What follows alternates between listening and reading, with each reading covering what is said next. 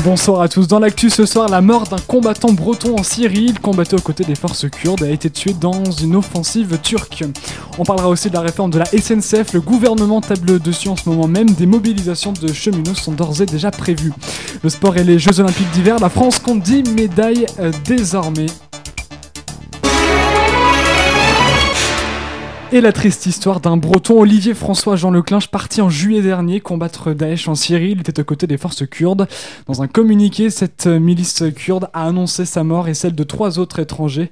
Depuis le 20 janvier, ces forces kurdes sont considérées comme, euh, pardon, euh, sont considérées comme des terroristes par la Turquie et sont donc euh, victimes d'offensives militaires turques dans le nord du pays. L'actu en France et hier, quatre skieurs ont été tués dans les montagnes savoyardes. Ils skiaient dans des zones à fort risque d'avalanche et n'ont pas pu être réanimés. La saison est particulièrement dangereuse en raison des conditions météorologiques en début de saison. Le manteau neigeux est instable. On ouvre une page politique et c'est l'un des gros chantiers du quinquennat d'Emmanuel Macron, la réforme des transports. Aujourd'hui, le gouvernement a ouvert le dossier sur l'avenir de la SNCF.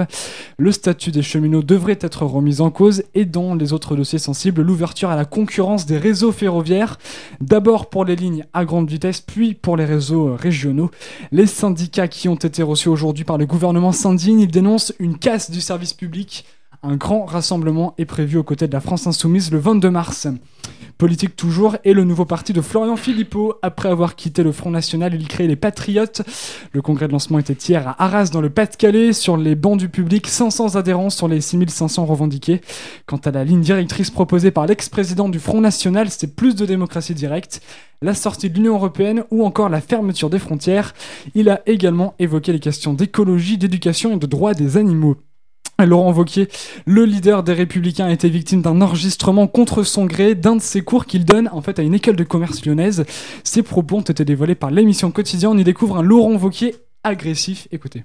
Nicolas Sarkozy en était arrivé au point où il contrôlait les téléphones portables de ceux qui rentraient en Conseil des ministres. Il les mettait sur écoute pour pomper tous les mails, tous les textos euh, et vérifier ce que chacun de ses ministres disait au moment où on rentrait en Conseil des ministres.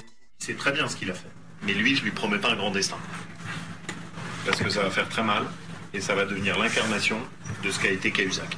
Et ça n'est que le début. Dit-il donc. Il va tomber. Dit-il, pardon, en parlant euh, donc de Gérald Darmanin qui était ce matin au micro de Jean-Jacques Bourdin sur RMC. Le ministre des Comptes Publics a d'ailleurs affirmé, je cite, Les yeux dans les yeux, je n'ai jamais abusé d'aucune femme ni de mon pouvoir.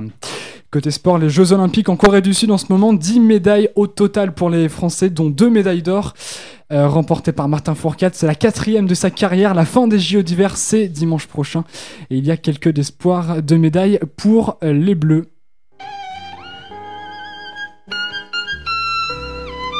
Du violon, c'est mieux, hein. Et il est mort à l'âge de 62 ans. Le célèbre violoniste jazz Didier Lockwood nous a quittés. Il avait commencé la musique à l'âge de 13 ans. Après une formation classique, il s'est tourné vers le jazz et a rejoint le groupe Magma. Il a également collaboré avec des artistes légendaires comme Claude Nougaro, Miles Davis ou encore Jacques Higelin. Samedi soir, il participait encore à un concert dans une salle jazz parisienne, le Bal Blomé. Voilà, c'est la fin de ce flash. Allez.